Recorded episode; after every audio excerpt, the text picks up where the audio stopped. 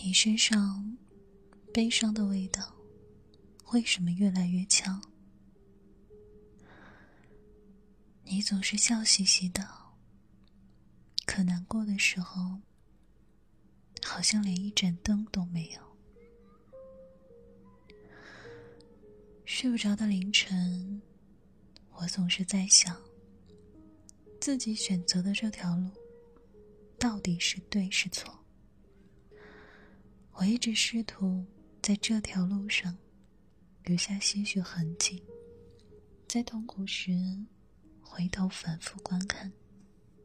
我仍还在经历一场绵延不绝的阴雨。认识我的人觉得我乐观，大部分时间我看上去都很正常，甚至会很开心，什么都无所谓的样子。让我自认为什么都没办法打垮我。他们看不到的背后，是我压制的情绪波动。一受到丁点委屈，我就不断的去放大那令人痛苦的瞬间。我想淋漓尽致的去发泄。我扼杀、压抑着的，是自己的情绪。眼泪啊，不分时间，不分场合，止不住的流。也许我是个怪物，一个会隐藏自己情绪，又会随时爆发的怪物。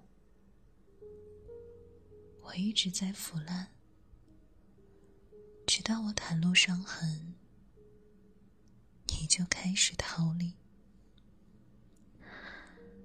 因为爱，我们其实都是一样的可怜虫。我不愿意去诉说我的痛苦，却总爱拿着自己开玩笑一般去安慰朋友。我想为别人撑伞，也想为自己撑伞。可是，亲爱的。